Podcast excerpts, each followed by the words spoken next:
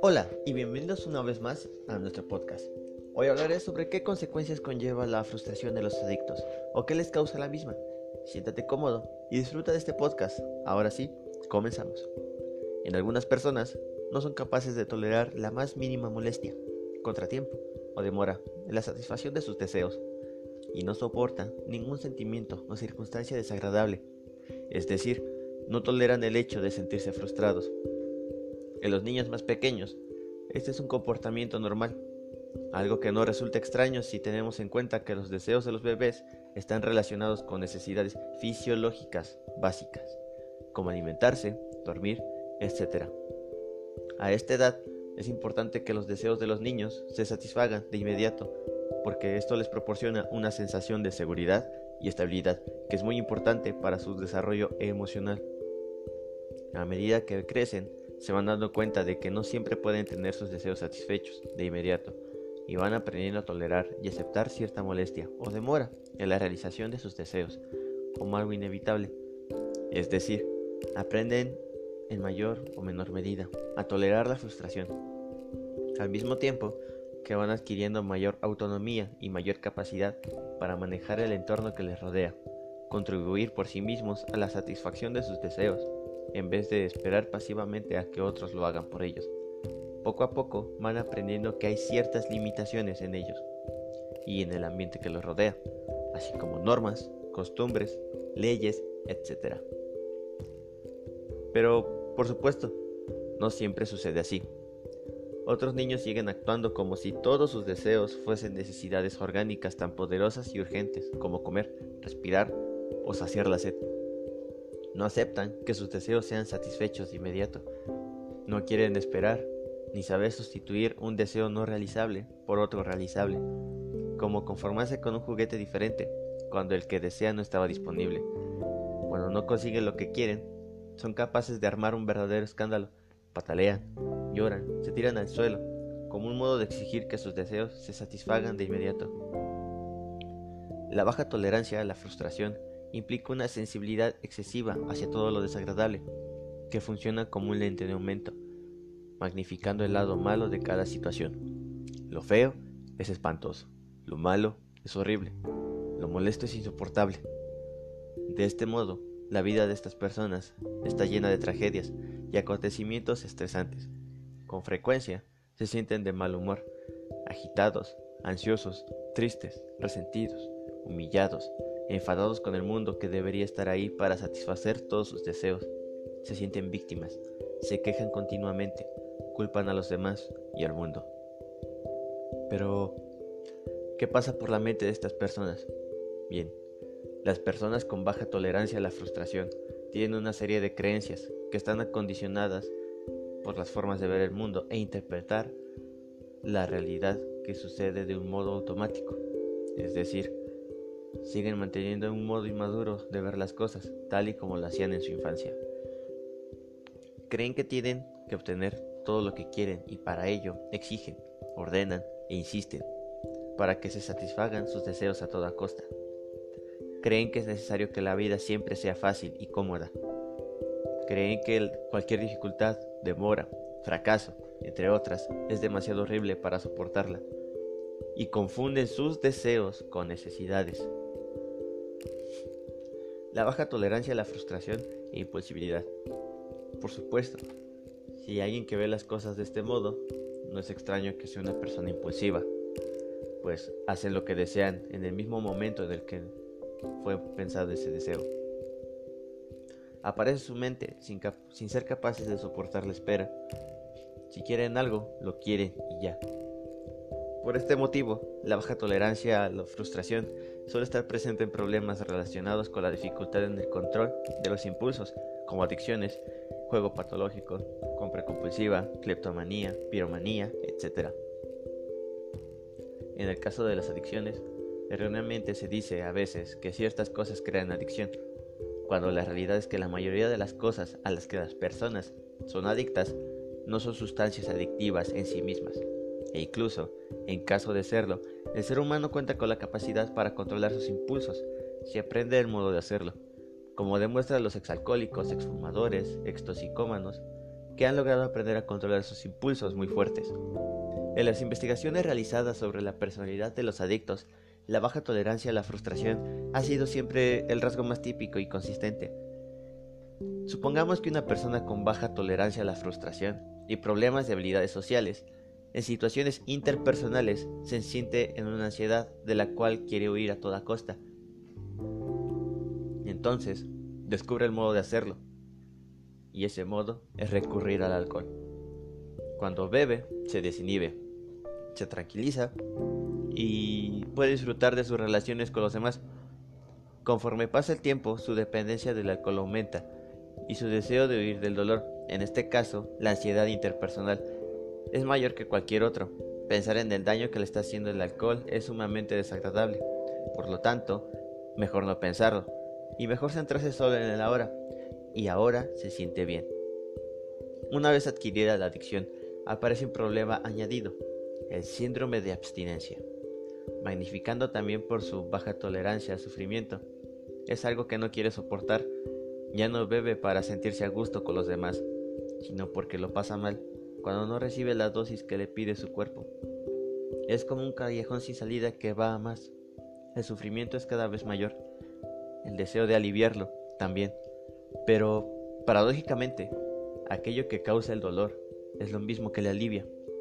Por eso, para el adicto es tan difícil escapar de su adicción. En el caso de los fumadores es distinto. Algunos autores incluso dudan de que sea una verdadera adicción física, puesto que los cambios fisiológicos producidos en el organismo por el tabaco desaparecen al cabo de una semana aproximadamente sin fumar. Las sustancias adictivas actúan produciendo cambios fisiológicos en el organismo. Una vez que el cuerpo se habitúa en ese estado, si es, es una sustancia, empieza a disminuir, aparece el síndrome de abstinencia. Si al cabo de una semana o poco más el organismo del fumador ha vuelto a la normalidad, una persona no debería tardar mucho en adaptarse a eso y superar la adicción en un plazo de un mes mucho, como mucho. Sin embargo, no ocurre así. Si bien puede haber desaparición de la adicción física, no ha desaparecido el hábito, es decir, una conducta aprendida y practicada tal vez cientos de veces. Dejar un hábito es difícil y frustrante. Significa dejar de hacer algo a lo que hacían y nos sentíamos muy impulsados a hacerlo. En definitiva, controlar un impulso que puede estar siendo provocado por muchos desencadenantes ambientales, como comer, de modo que cuanto más baja sea la tolerancia a la frustración de esa persona, más difícil le resultará dejarlo. Una molestia demasiado grande que muchos no están dispuestos a soportar, centrados más en el ahora y en satisfacer el deseo del momento, prefieren no pensar en la consecuencia a largo plazo. Es un pensamiento que produce malestar. El juego patológico o la adicción a las apuestas. Pensaba que tenía el control de mi vida e iba ascendiendo en mi empresa. Entonces me vi envuelto en una horrible tragedia. Mi mejor amigo se suicidó. Aquello que creía tener controlado fue descontrolándose rápidamente. Antes de darme cuenta, lo único que me preocupaba era el juego. Jugaba por las mañanas, al mediodía y por la noche. Pasaba cada momento pensando cómo y dónde haría mi siguiente apuesta. Cuenta un exjugador. Los ludópatas piensan a menudo en el juego, hacen planes, idean nuevos modos de jugar, piensan en las deudas contraídas, en cómo recuperar el dinero perdido. Cada vez más necesitan apostar mayores cantidades de dinero y se ponen irritables si alguien intenta empujarlos a dejarlo. Suelen ocultar a los demás el alcance de su implicación en el juego y algunos cometen actos delictivos para conseguir el dinero que necesitan. Utilizan el juego como una forma de escapar de los problemas y sentirse mejor, aliviado de este modo negativo de sentir como tristeza, culpa o cualquier otra emoción que no quieren. Cuando ganaban, alardean de sus victorias. Su autoestima aumenta, se sienten bien y se olvidan de todo lo demás. El juego llena sus vidas y su mente y no deja sitio para problemas que puedan tener y que les están causando un dolor que no quieren sentir para el que no encuentra otro modo de escapar. La piromanía. consiste en provocar incendios intencionados sin, sin ningún motivo específico como venganza, ganancias económicas, etc. El 90% es de sexo masculino. Se trata de personas que sienten fascinadas por el fuego y todo lo que los rodea en un incendio, como los bomberos. A menudo tienen sentimientos de tristeza y soledad que alivian de este modo. Es decir, la necesidad de liberarse de estos sentimientos desagradables los impulsa a hacer algo que los fascina y les hace sentir bien. Una vez que aparece el impulso, no se ven capaces de combatirlo, aunque lo deseen, y se sienten una gran tensión que desaparece una vez que ceden a dicho impulso. Pero, a base de todo esto, ¿cómo son las personas que saben tolerar la frustración? Bien, para ellas la vida es más agradable, más fácil y con mucho menos estrés. Son capaces de convertir los problemas en nuevas oportunidades. Tienen más probabilidades de resolverlo, porque no reaccionan ante ello como con tanta ansiedad, ni intentan escapar para no sentir. Aceptan con más facilidad el dolor, el sufrimiento, la incomodidad, el fracaso, entre otros, y no dejan que estas cosas les perturben excesivamente. Son aquellos que practican el viejo refrán de al mal tiempo, buena cara. De hecho, una de las características principales para el liderazgo es una alta tolerancia a la frustración, saber responder adecuadamente ante los imprevistos, las interrupciones, los contratiempos, etc. Y mantener la calma en situaciones es lo que les permite pensar con claridad y por tanto encontrar las soluciones apropiadas en vez de huir, lamentarse armar un escándalo o intentar desaparecer el problema como sea para no sentir. Como haría alguien que no es capaz de tolerar dichos inconvenientes. Pero bien, ¿qué puedes hacer para aumentar tu tolerancia a la frustración? El primer paso es ser consciente de ella.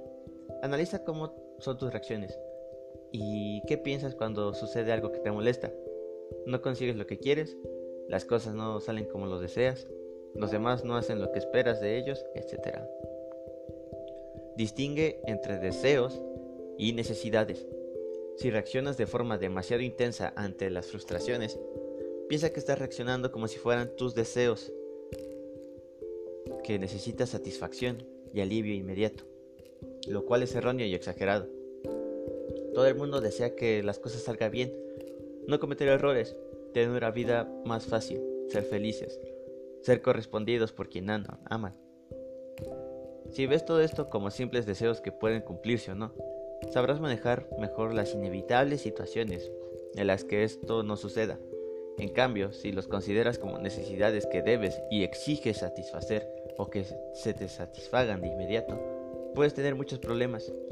Imagina, por ejemplo, cómo reaccionarían dos personas con alta y baja tolerancia a la frustración ante el rechazo de una persona a la que aman. Posiblemente en el primer caso no encontraremos con alguien que piense, me ha dolido bastante, pero así es la vida y hay que seguir adelante. Mientras que en el segundo caso nos encontraremos con alguien que piensa, eso es algo que no voy a tolerar bajo ningún concepto y haré lo que haga falta para que no suceda. Recuerda que una necesidad es respirar, alimentarse, tener con qué vestirse, etc. De este modo, sabrás distinguir lo que en verdad necesitas de lo que no.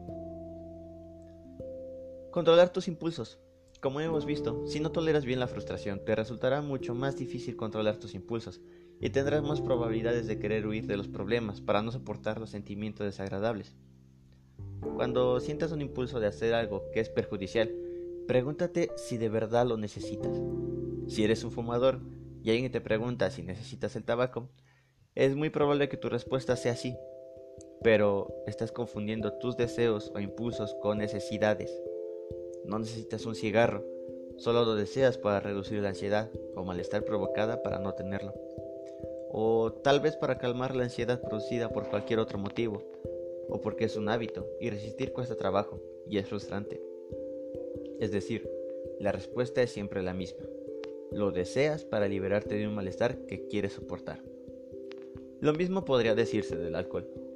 Pregúntate para qué lo necesitas y verás que, cual sea la respuesta, en realidad es siempre la misma. para sentirte mejor, para evitar el malestar y el dolor. Da igual que sea el dolor de la abstinencia, el dolor de tus problemas interpersonales o el dolor de tener que resistir un impulso muy intenso. Por tanto, cuando aparezca un impulso que quieres vencer, si en tu mente aparecen las frases, tengo que hacerlo, no puedo evitarlo, lo necesito, sustitúyelas por deseo mucho hacerlo, pero sé que no me conviene y no lo necesito. No es una necesidad como respirar. Aprende a soportar el dolor y el malestar. Supongamos que has superado con éxito el primer paso y has pasado de largo ante el estanco pesado que no necesitas fumar. Aunque lo desees mucho, sigues caminando, llegas a la pastelería de la esquina y compras una caja de donuts para sentirte mejor, porque te sientes fatal por no poder fumar y no puedes resistirte. Después de elegir algunas donas, durante unas semanas engordado y vuelves a fumar. De este modo no has controlado tus impulsos, solo los has sustituido. Pero no se trata de que sustituyas una adicción por otra, sino de aprender a controlar dichos impulsos. No tienes que sacarte el tabaco de la mente, ni el alcohol, ni el bingo, ni tus deseos de ir por ellos, ni luchar porque ese impulso se te vaya a la mente y te deje en paz. Es mejor tratar de soportar el malestar que estás sintiendo. Pero, ¿cómo hacer esto? Utiliza la fuerza de tu pensamiento para lograrlo. Piensa cosas como, puedo soportar sentirme así. El malestar forma parte de la vida. No es tan terrible. Aunque me sienta mal, me voy a aguantar. Y no voy a ir de compras por ninguna bebida alcohólica. Piensa que es normal que a veces las personas consigan algo o les salga mal que el dolor forma parte inevitable de la vida, que los problemas aparecerán una y otra vez, que las cosas no serán siempre como tú quieras, y que eso no supone una catástrofe. Cuando te veas a ti mismo reaccionando de forma exagerada ante una frustración o recurrimiento a evasiones poco saludables, presta atención a lo que necesitas en estos momentos. Modifica tus pensamientos imaginando cómo pensaría una persona con alta tolerancia a la frustración. Controla tu ambiente. En el caso de problemas en el control de los impulsos, además de aprender a tolerar lo desagradable, es conveniente que controles también el ambiente que te rodea. No tengas tabaco, alcohol o drogas en casa. No pases cerca del bingo o salas de juego. No lleves tarjetas de crédito si no eres un comprador compulsivo. Ponte guantes si padeces de ticotilomina etc. Y por supuesto, no dudes en buscar ayuda profesional si piensas que este se te está yendo de las manos. Y bueno, estos son algunos ejemplos que provoca la frustración en un adicto y también unos pocos tips para que puedas aumentar la tolerancia a la frustración. Claramente existen muchas más, pero en esta ocasión abordé las más comunes. Espero que te haya servido esta información y también que te haya ayudado. Yo soy Jefferson Moreno y nos vemos en el siguiente capítulo. Gracias por escucharme y hasta pronto.